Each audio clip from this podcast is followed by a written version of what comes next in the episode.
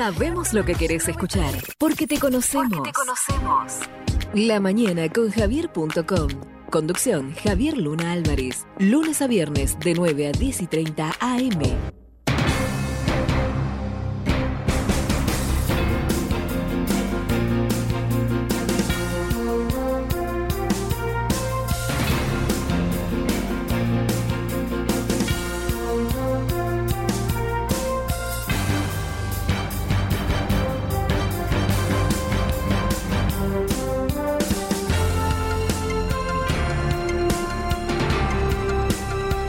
La información ahora para eh, mantenernos al tanto de lo que es la política y qué pasa en Salta. Estamos comunicados en forma directa con Eric Larsen. Eric Larsen es un referente de los libertarios de Salta, a quien saludamos y le decimos bienvenido a nuestro programa. Buen día, Eric. Buen día, ¿qué tal? ¿Cómo te va? Bueno, gracias eh, bueno, tiempo. Eh, ¿Qué tal? Eh, bueno, que nada, yo más que referente soy una persona que está hace mucho tiempo eh, metido en este tema y conozco a mucha gente del, del ámbito, he dado vueltas por muchos de los armados, intentos de armados de algo en la política. Bueno, por eso es que me invitan a la radio, ¿no? A, a participar. ¿Qué son los libertarios, Eric? Porque para nosotros es algo nuevo, más aún en el interior de la provincia cuando estamos bombardeados. Tenemos un poquito de delay. Eh, sí, sí, tenemos un poquito de delay en la comunicación. cuento. Eh, libertario, libertario y liberal es en realidad es lo mismo, pero pasamos a utilizar el término libertario para diferenciarnos, eh, porque en Estados Unidos empezaron a llamar a sí mismos liberales gente que no era liberal. El liberalismo es una doctrina filosófica que parte de eh, un axioma que es la propiedad de uno mismo. O sea, eh, yo soy dueño de mi vida, ¿sí? de mi persona, Ajá. vos sos de tu persona, cada persona es dueño de su persona. Eh, de este axioma se deriva el principio de para nosotros es fundamental. O sea, eh, nadie tiene derecho a ejercer violencia contra otro o amenaza de violencia. Eh, esto es importantísimo y por eso eh, es que esto empieza a convencer mucho, pero el liberalismo es viejísimo, ¿sí? Esto sale de ideas que podríamos citar, por ejemplo, a John Locke en el año 1700, que él, tomando estas ideas, dice que el ser humano tiene tres derechos individuales, que son los derechos fundamentales, que son vida, libertad y propiedad. ¿Mm? Esto significa, cuando tenés derecho a la vida, ¿sí? es que nadie puede agredir tu presente, ¿Mm? eh, eh, perdón, tu futuro tenés derecho a vivir. La libertad significa que nadie tiene derecho a agredir tu presente, que uno puede hacer lo que quisiera siempre y cuando respete eh, al otro, ¿sí? Eh, y el derecho de propiedad tiene que ver con el respeto por tu pasado, porque todo lo que vos adquiriste como propiedad ha sido fruto de tu vida y de tu libertad en el pasado. Por eso es que eh, desde el liberalismo defendemos muchísimo el derecho de propiedad. Eh, mi ley usa mucho una definición que es el respeto irrestricto por el proyecto de vida del prójimo. A ese punto quería llegar, Eric, a ese punto quería llegar, porque nos vamos introduciendo y es muy bueno que nos comentes todo esto, eh, la referencia de que eh, eh, como libertario ya existís hace mucho tiempo, tu pensamiento existe hace mucho tiempo. ¿Sos salteño, Eric? Sí. Bueno. Sí, soy salteño de, de, toda la vida. Ajá, bueno. Y ahora nosotros en el interior, a través de lo que significan los medios de comunicación nacional, porque esos entran mejor que nosotros, los medios locales muchas veces, porque entra América, entra TN, eh, entra Canal 13, eh, Telefe de Buenos Aires. Es más, nos cuesta mucho ver Canal 10 de Salta, nos cuesta mucho ver... Eh, Canal 9 de Salta, Multivisión, lo que fuere, tenemos más información de Buenos Aires que la de acá. Y entonces ahí eh, hemos observado mucha presencia de Javier Milei en los medios. Y es por ello que nos mueve a conocer si ya hay un grupo que siga esa filosofía de libertario en Salta y por eso te convocamos a que nos comentes respecto del pensamiento liberal.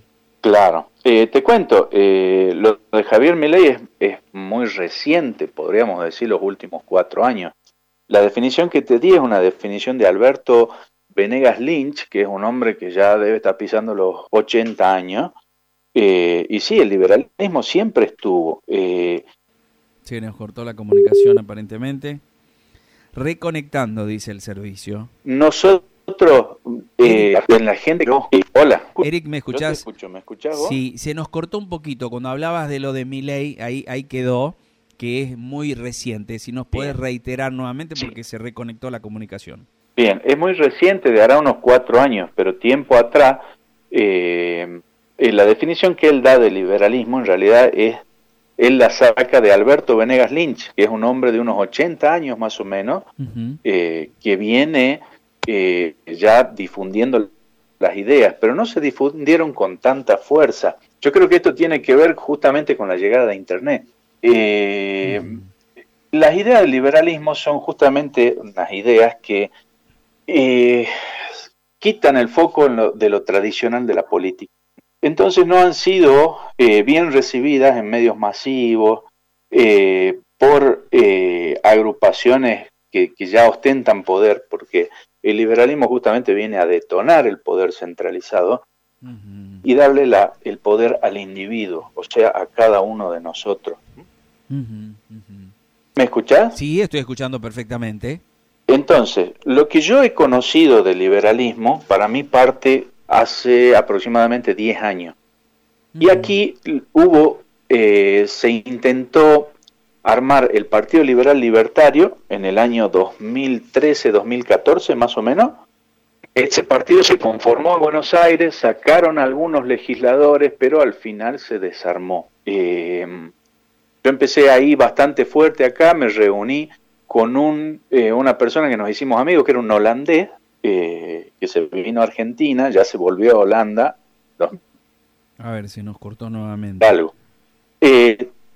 Tiempo después, hace cosa de tres años, se intentó el armado del Partido Libertario. Tristemente el Partido Libertario nunca prosperó, se escindió, ahora se formó otro partido que es Liberales Salteños, que está en formación también. En el camino, como el Partido Libertario no se conformaba, intentaron desde otro ámbito crear un partido que se llama Republicanos Unidos. Eh, que tampoco llegó a conformarse. Em, fue muy, muy, muy problemático. Y ahora eh, que Milei anuncia su candidatura, eh, se está buscando, eh, Milei necesita eh, un partido que los apoye en los distintos distritos, para que le cuiden los votos y todo lo demás. Y todavía no hay nada armado en Salta, pero se están conformando partidos eh, y hay muchos que están apoyando la candidatura de Milei, aunque eh, estos partidos no sean de génesis eh, o ideas liberales. hay dos realidades que explican esto. Pasó también con la candidatura de José Luis Espert.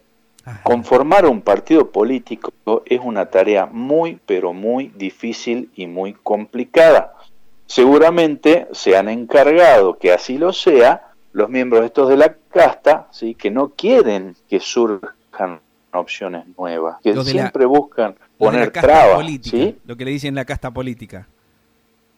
Sí, sí, así es. Bueno, hay gente que vive del Estado desde hace muchísimo tiempo, que es lo único que sabe hacer y por supuesto que cuida su este eh, su medio de vida, ¿no? Este, que bueno, consiste justamente en hacernos difícil las cosas. Em, mm. entonces, por una cuestión de pragmatismo, se optó por eh, buscar el apoyo de partidos que ya estén conformados.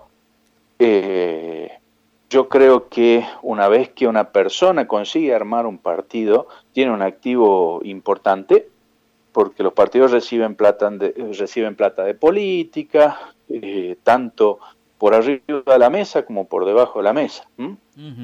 Eh, así que bueno, eh, la idea esta de entrar al sistema, ¿sí? de pelear con este sistema, porque estamos peleando en contra de este sistema y yo entiendo que mi ley también lo hace así, pero bueno, se discute dentro de nuestra gente si está bien pelear desde adentro del sistema o si únicamente hay que pelear desde afuera del sistema, porque el mm. sistema es corrupto, el sistema es sucio.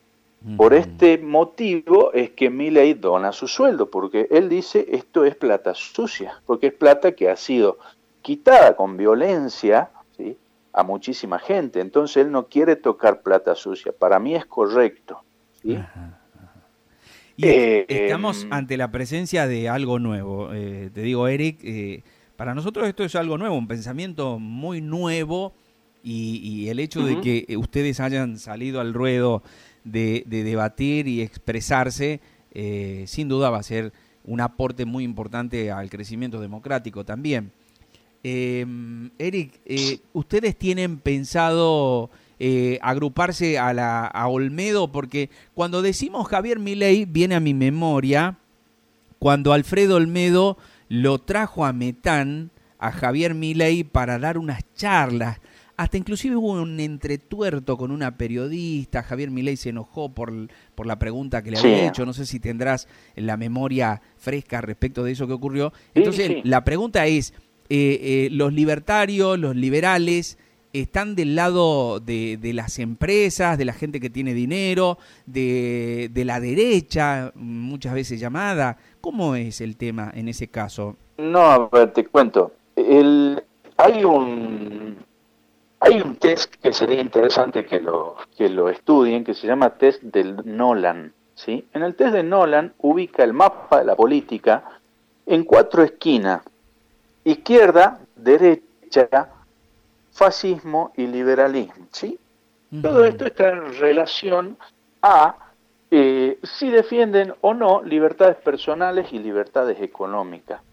Eh, desde este punto de vista que para mí es eh, bastante útil, la derecha defiende, ha defendido tradicionalmente las libertades económicas, pero siempre ha querido llevarse puestas las libertades personales, individuales.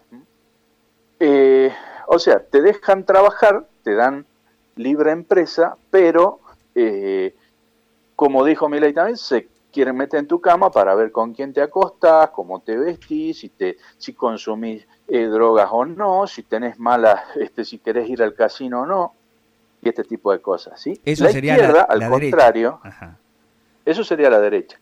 La izquierda, al contrario, eh, te quiere dar todas las libertades personales, podés acostarte con quien quieras, podés este, consumir lo que quieras, podés hacer de tu vida lo que quieras, lo que sí, no podés tener propiedad, no podés comerciar libremente, ellos van a decidir por vos cómo tenés que trabajar, cuánto vas a ganar eh, y se meten en tu vida desde el lado económico. ¿sí?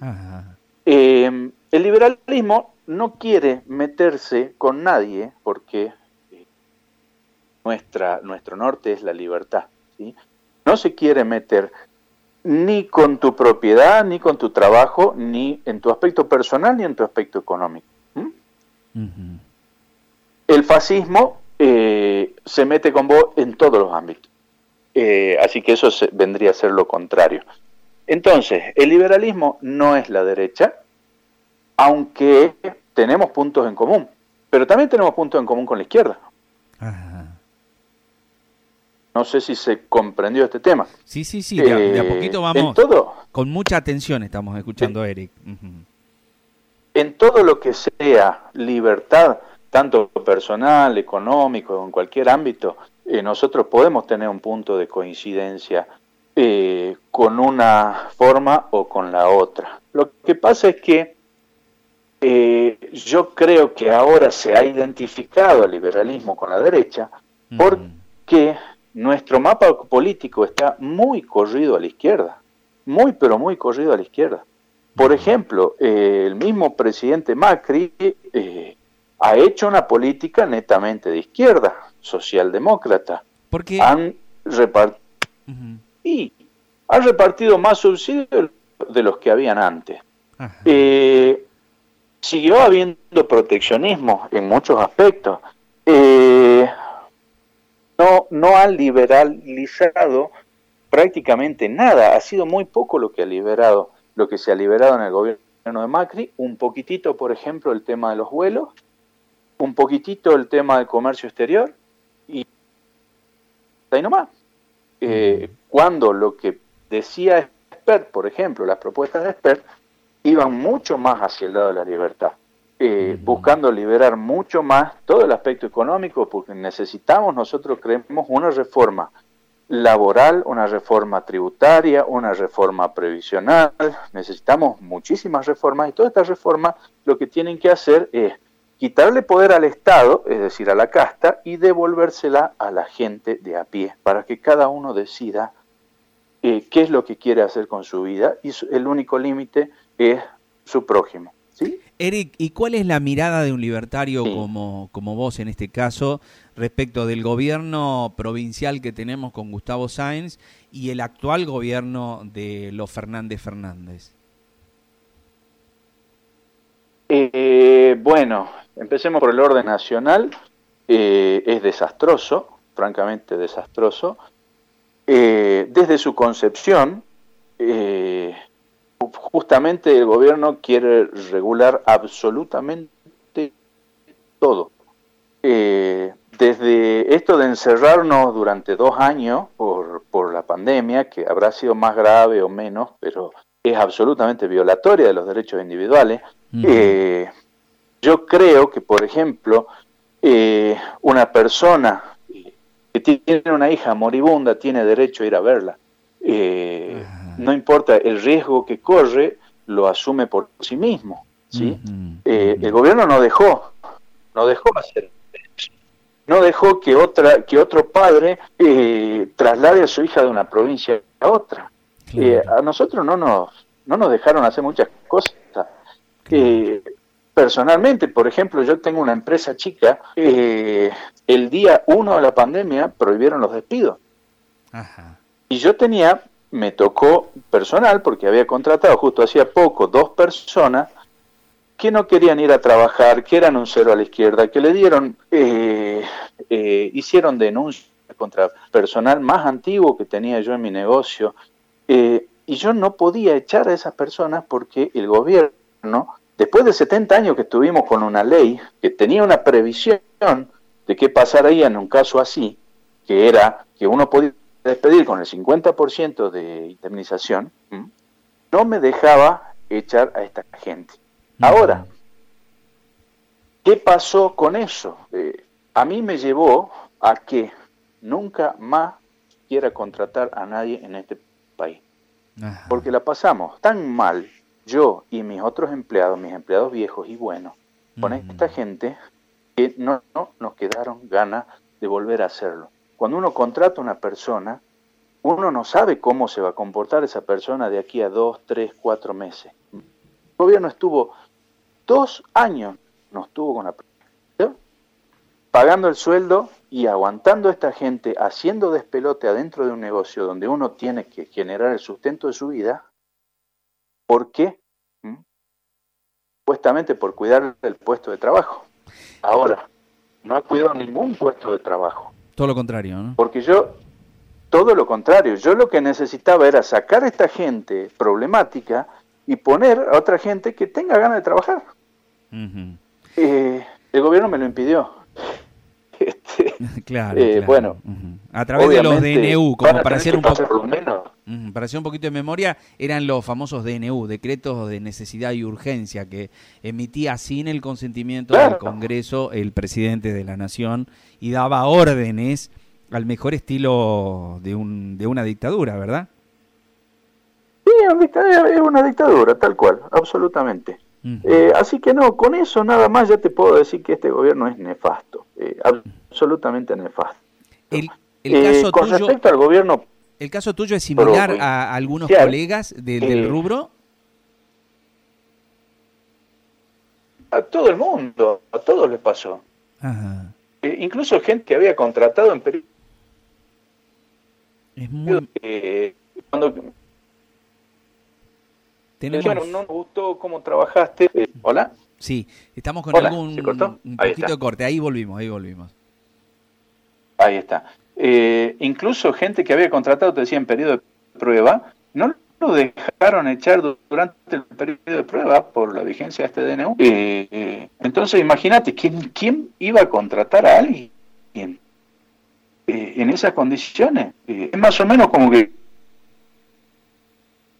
está a ciega con una chica, pero sí o sí te tenés que casar. Entonces, obviamente, vos no ibas a ir, mira si te estaba una loca, qué sé yo, y, después tenías que quedarte toda la vida con el Claro. Em, Eric, tenemos... Y por eso es que el desempleo va a ser crónico. Sí.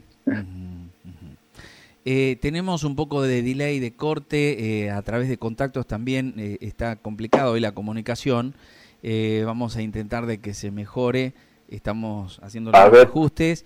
Y, bueno, nos ¿Mm? quedaba como punto pendiente, como itinerario, el tema del gobierno de, de Salta. Nosotros somos salteños y, cuál es el la mirada que tienen los libertarios respecto de lo que ha ocurrido y ocurre hoy en Salta. Bien, te cuento, eh, yo no tengo una mirada muy crítica hacia el gobierno de la provincia, tampoco me parece bueno. Ahora, eh, me parece una mejora con respecto a lo que teníamos antes, una notoria mejora, ¿sí? Eh, antes sería Juan Manuel Urtubey. Urtubey, lo de Urtubey sí te puedo decir con todas las letras que ha sido total y absolutamente desastroso. Em, lo de Sáenz, por ejemplo, con su reforma constitucional, limitación a los mandatos, me parece positivo.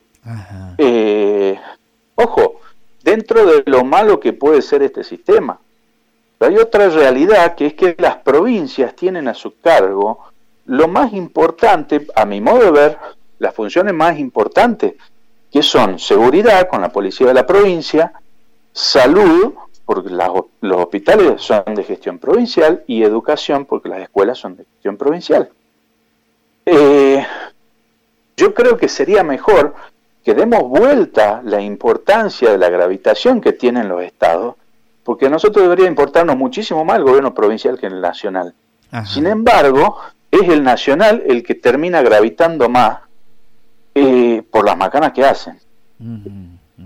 Y el provincial medio que está muy supeditado a eh, las condiciones que recibe, que hereda del gobierno nacional.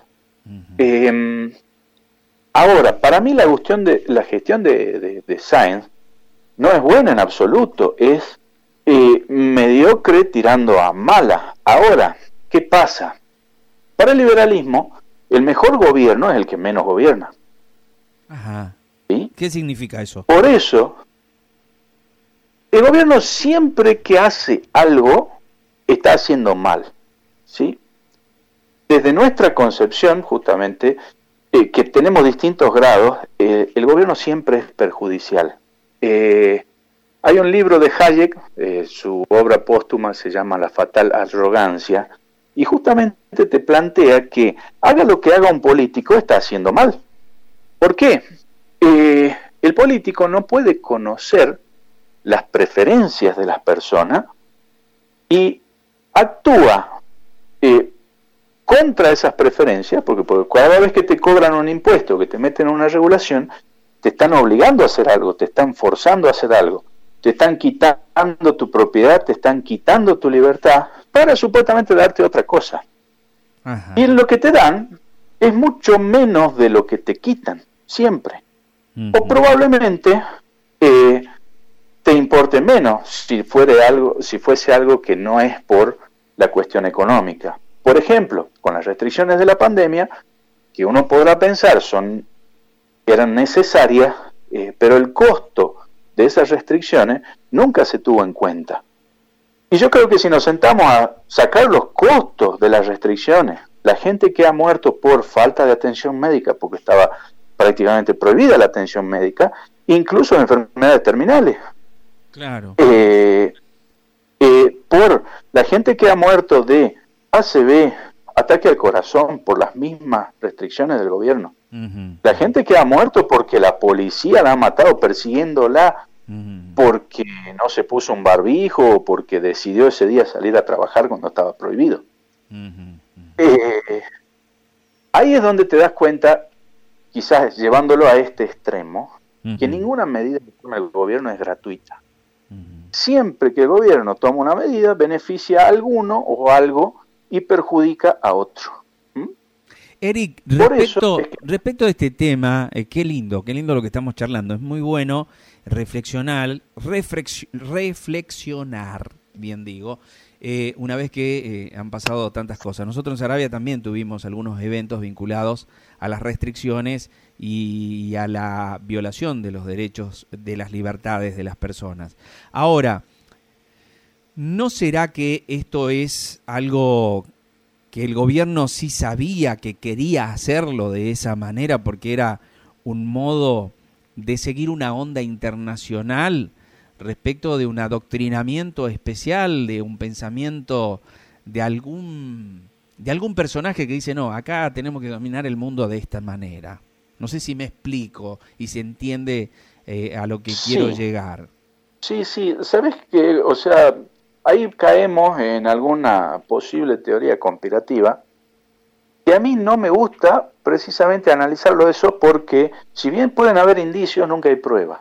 Entonces, eh, yo justamente divido el, mundo en una forma más sencilla, en gente que es autoritaria y que le gusta imponerse al otro, pensando que tiene eh, las ideas eh, correctas y que los otros están equivocados y que tienen derecho a pasar por sobre la libertad del otro, ese es un tipo de gente. Y el otro tipo de gente eh, son los que no, primero respetan y además se hacen respetar. Porque la libertad es algo que hay que ejercer. Hay que ejercerlo de manera inteligente también, porque esta gente tiene muchísimo poder. Eh, individualmente pudimos hacer muchas cosas buscando la vuelta, eh, burlando las restricciones, eh, aprovechando un montón de cosas. No sé, definitivamente a nivel mundial hay muchísima de esta gente que cree que tiene la bola de cristal, que tiene el conocimiento perfecto para aplicar a toda la humanidad y dirigirnos a nosotros como si fuéramos sus marionetas para un fin más grande. Esto se llama colectivismo. El colectivismo te plantea que el ideal es el bien común. Y el bien común nunca nadie sabe de qué se trata o, o, qué, pero hemos visto la aplicación del bien común en la Unión Soviética, en Cuba, en Venezuela. Cada vez que se ha perseguido el bien común a costa de las libertades individuales, bueno, la cosa ha terminado así, como en Cuba, como en Venezuela, como en la Unión Soviética, como en China comunista. En este caso es más de lo mismo si se han organizado mejor, peor, si están juntos los chinos con los rusos, con los cubanos, con el, la internacional socialista, lo que fuera, la verdad es que no sé, no, está muy al alcance. Lo que sí a nosotros nos preocupa mucho es ver cómo vamos a ejercer nuestra libertad, porque nosotros la tenemos que ejercer. Eh, y la forma que hemos encontrado, que estamos encontrando los argentinos, en general la están encontrando mucho, es cambiarse de país, irse a vivir a otro lado. Es una decisión muy difícil, muy fuerte, pero llega el punto en el que eh, se vuelve más económico emigrar que seguir remándola eh, así como la estamos remando acá. De la misma forma hay gente, por ejemplo, de Alemania que se ha mudado a Paraguay. Eh, y así vamos a estar, eh, de un lado para otro. Podemos agradecer que ya hay conexiones, hay vuelos, y de cierta forma podemos ejercer nuestra libertad así. Porque incluso es lo que nos han dicho muchas veces, ¿no? si no te gusta, andate. Y uno dice, qué fuerte. Y ahora le estamos diciendo a estos mismos, y ¿sabes qué? Tenías razón, nos vamos. Eh, porque nos presionaron tanto que nos terminó pasando. Ahora, esto es como un chico que le están haciendo bullying en la escuela Imagínate un chico de 6 años que le hacen bullying en la escuela, que lo golpean, que lo maltratan, que, y que le dicen, si no te gusta, cámbiate de escuela. Ajá. Eric, eh, eh, muchísimas gracias por este tiempo. Eh, espero que no sea la última vez que podamos dialogar de, aspectos profundos y, de sentir que en Salta también hay un pensamiento libertario, un pensamiento liberal respecto de lo que podemos ver a través de los medios nacionales. Por último, y para ir finalizando este diálogo tan, tan nutrido, quería preguntarte, ¿van, a, ¿van a formarse ustedes también para presentar en 2023 alguna propuesta ya están en ese tema o todavía está eh, en vista? Eh, mira, siempre estuvieron las intenciones, eh, pero ha sido complejo y el motivo por el cual no se han armado los partidos es porque hay mucho falso libertario dando vueltas por ahí. O sea, hay gente de derecha que ahora cree que es libertaria, pero en realidad cuando uno le explica eh, eh, resulta que no, pero como le suena bien, como mi ley ahora pega, ¿viste? Entonces eh, se quieren denominar de esta forma. Nosotros ya tuvimos que cambiar el nombre de liberales a libertarios justamente para diferenciarnos. Ahora ya no sé, vamos a tener que inventar otra nueva cosa este, para que no nos confundan con, con oportunistas de la política. Y justamente el problema con meterse a la política es que es muy delicado. Claro. El, la política, los incentivos de la política son para que gente que no tiene éxito en el sector privado, eh, es decir, que no sirve al prójimo, porque el que sirve bien al prójimo tiene éxito en el sector privado, eh, se meta en esto. Y entonces es muy difícil, es muy difícil. Y hacerlo de forma vocacional eh, te quita mucho tiempo y no te deja hacerlo. Entonces, hay gente que quiere entrar a política, hacer algo, pero normalmente no tiene tiempo, no tiene recursos o no tiene incentivos si es que es honesta. La gente que quiere entrar y que tiene incentivos, normalmente la gente que no está capacitada, que no tiene, este, que no es honesta y que busca eh, un medio de vida dirigiendo la vida de los demás. Entonces, pelearlo desde adentro es muy difícil. Pero pelearlo desde afuera también es difícil. Hay gente, hay, y hay agrupaciones como Pibes Libertarios, por ejemplo, que son apolíticos. Y yo sé, no, nosotros esto lo vamos a pelear desde afuera únicamente. Es válido. Eh, yo creo que hay que pelear en todas las canchas, pero pelear adentro es difícil. Yo creo que en Salta lo que estamos haciendo es correr el eje del debate eh, con todas estas cosas que estamos hablando y demás y los mismos políticos lo estamos corriendo un poquito desde afuera. Pero los políticos van tomando estas ideas. Vos hablaste de Alfredo Olmedo, por ejemplo. Sí. Eh, que para mí Alfredo Olmedo era lo más adecuado que podríamos decir, elegir eh, en las últimas elecciones, eh, sin estar de acuerdo con él en muchísimas cosas, pero me parecía dentro de todo lo más adecuado vamos corriendo un poco el eje. No sé si nos podremos presentar con algún partido. Hay varios partidos dando vuelta, pero no veo gente. La gente que está preparada y que tiene condiciones, eh, no tiene tiempo, no tiene ganas, no quiere meterse en estas mafias y en estos problemas. Eh, yo estuve eh, reunido con gente, por ejemplo, que tiene algún poder para cambiar las cosas. por ejemplo, yo propuse eh, cerrar la AMT, la Autoridad Metropolitana de Transporte, que regula acá colectivos, taxis, ese tipo de cosas, y me dijeron, es imposible porque un poco más iban a matar a mi familia. Eh, y yo lo único que quería era que si una persona tiene un vehículo y quiere hacer una nueva ruta que no se cubre porque el, transporte público siempre, siempre le falta algo, eh, que pudiera hacerla. Claro. o sea, eso, que le permitan trabajar al que quiere trabajar. Eh, esa era mi propuesta. Me dijeron, no, eso es imposible. ¿Por qué? Porque hay una mafia detrás. Entonces, ¿cómo una persona honesta, de bien y todo lo demás se va a meter en este de pelota? Y uno tampoco se quiere meter para no cambiar nada. Ni tampoco me quiero meter para terminar con toda mi familia muerta. Eric, muchísimas gracias por este tiempo y, estaremos en contacto permanente a partir de este primer diálogo. Te agradezco la diferencia que tuviste con nuestro, nuestra producción. Teníamos que salir en la semana anterior, pero bueno, tuvimos algunos problemitas acá. Ha caído granizo la semana anterior, se nos cortó la internet y recién estamos volviendo a, la red de conectividad y, a la habitualidad de nuestro programa. Gracias por este tiempo, que tengas una buena jornada. Muchísimas gracias, saludos para todos allá en Sarabia. ¿Mm? Un placer. Hasta luego, buen día. O escribís o mandás audios. Nos gusta que estés, porque sos parte del programa. La mañana con Javier.com. Conectados todo el día. 3877 476720 Radio WA 99.9 MHz.